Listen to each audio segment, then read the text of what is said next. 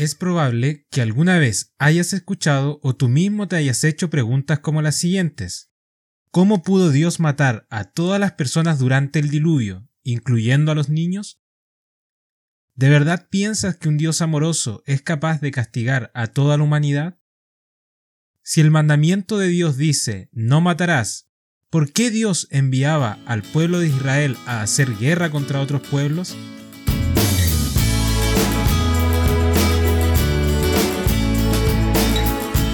Mi nombre es Ricardo Valenzuela y te quiero dar la bienvenida a esta nueva sección de preguntas y respuestas, en donde uno de nuestros ministros nos aclarará diversas dudas que podríamos tener sobre nuestra vida cristiana.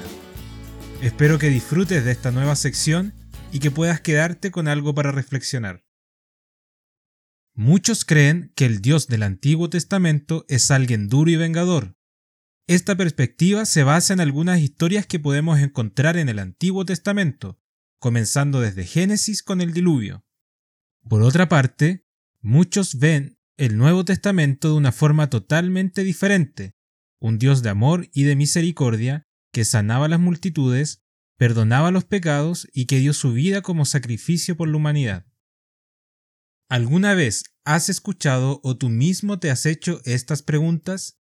¿Cómo pudo Dios matar a todas las personas durante el diluvio, incluyendo a los niños? ¿Por qué Dios envió a Josué y a los israelitas a Canaán para destruir a todos los cananeos que vivían en la tierra, incluyendo mujeres y niños? ¿No podía tan solo echarlos fuera o al menos dejar a los niños con vida? ¿De verdad piensas que un Dios amoroso es capaz de castigar a toda la humanidad?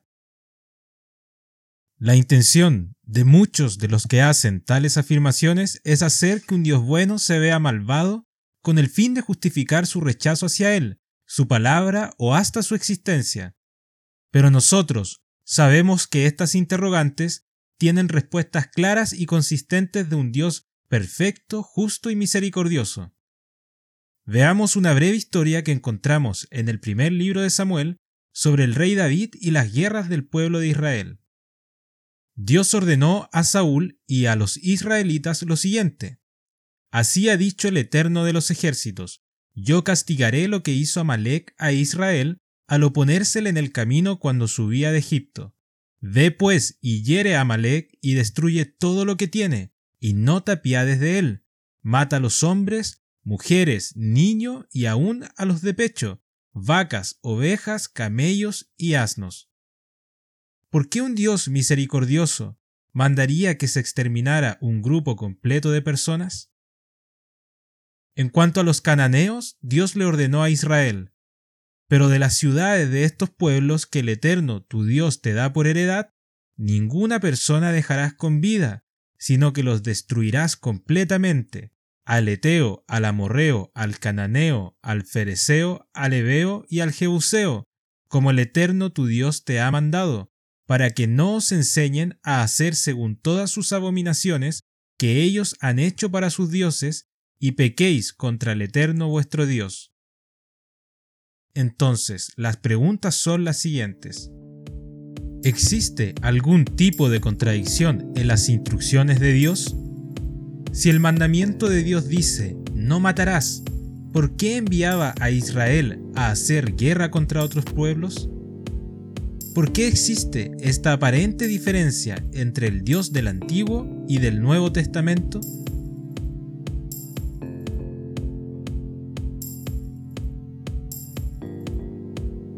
Primero que nada, quiero darle las gracias a Ricardo Valenzuela por sus preguntas. Sí, todo parece indicar que el Dios del Antiguo Testamento era duro, cruel, implacable, y era diferente al Dios del Nuevo Testamento, quien aparentemente es perdonador, misericordioso, paciente y que entiende y perdona aún a los pecadores que no se arrepienten. De acuerdo al concepto del cristianismo tradicional, Jesucristo entiende a todos y perdona a todos por igual, hagan lo que hagan. Mientras que Jehová, el Dios del Antiguo Testamento, era bastante tajante y hasta cruel. El cristianismo tradicional deduce erróneamente que el Dios del Antiguo Testamento, el cruel e impaciente, era el Padre. mientras que el Dios del Nuevo Testamento, bueno, perdonador y paciente, es el Hijo Jesucristo. Pero esto no es lo que enseña la Biblia. La palabra de Dios enseña que el Dios del Antiguo Testamento era el mismo que llegó a ser Jesucristo. El nombre de Dios en el Antiguo Testamento era YHWH, el yo soy, Melquisedec, etc. Mientras que el nombre de Dios en el Nuevo Testamento es el Verbo, Emanuel, Jesucristo, el Hijo de Dios, el Mesías, el Salvador, la Roca y otros. Pero ambos en el Antiguo y en el Nuevo Testamento eran el mismo Dios en realidad. En 1 Corintios 10 del 3 al 4 dice, Y todos comieron el mismo alimento espiritual, y todos bebieron la misma bebida espiritual porque bebían de la roca espiritual que los seguía, y la roca era Cristo. Jesucristo fue el Dios del Antiguo Testamento que tuvo contacto con el pueblo de Israel todo el tiempo. La Biblia dice que Dios el Padre nunca ha tenido contacto con los seres humanos de manera directa. Nadie ha visto su rostro y nadie ha oído su voz. La humildad de Dios el Padre es tan grande que Él ha entregado todas las cosas al Verbo, su Hijo Jesucristo. En Juan 5:22 dice, porque el Padre a nadie juzga, sino que todo el juicio lo dio al Hijo. En Juan 1.18 dice, A Dios nadie le vio jamás.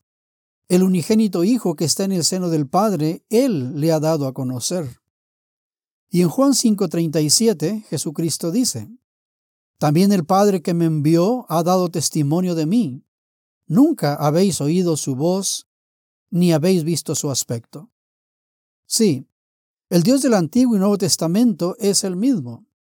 ¿Por qué entonces en la antigüedad era aparentemente cruel y en el Nuevo Testamento es aparentemente solo sí, misericordioso y perdonador?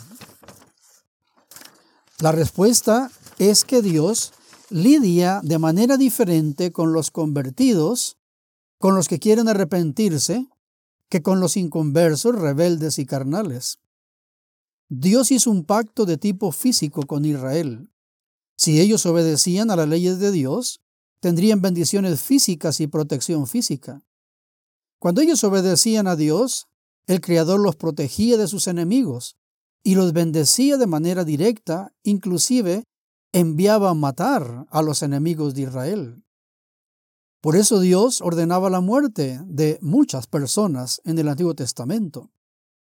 Pero cuando Israel desobedecía, entonces Dios ordenaba su persecución, su sufrimiento y aún su muerte. A propósito, Dios sí cree en la pena de muerte cuando Él la ordena o las autoridades civiles lo ordenan. Pero los seres humanos de manera personal no podemos matar ni ordenar matar a nadie. La única muerte permitida por Dios de manera personal es aquella cuando es accidental. En tal caso, en la antigüedad las personas eran enviadas a las ciudades de refugio, pero no eran culpables porque era por accidente. En cambio, cuando mataban de manera intencional, el asesino también tenía que morir. Había pena de muerte. Entonces, el problema no son las leyes de Dios. Dichas leyes se aplican para todos. Dios es el mismo ayer, hoy y siempre. El problema somos los seres humanos. En Hebreos 8, versículo 9 dice, No como el pacto que hice con sus padres el día que los tomé de la mano para sacarlos de la tierra de Egipto, porque ellos no permanecieron en mi pacto. Fueron las personas las que no permanecieron en el pacto con Dios.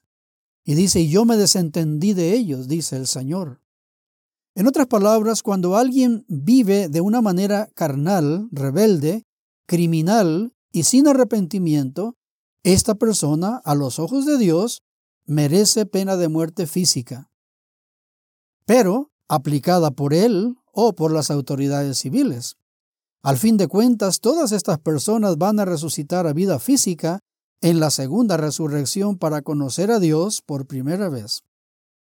Pero una persona que se arrepiente, que busca a Dios y es convertido, el Creador le da toda la paciencia, amor, misericordia y perdón, porque quiere que sea salvo.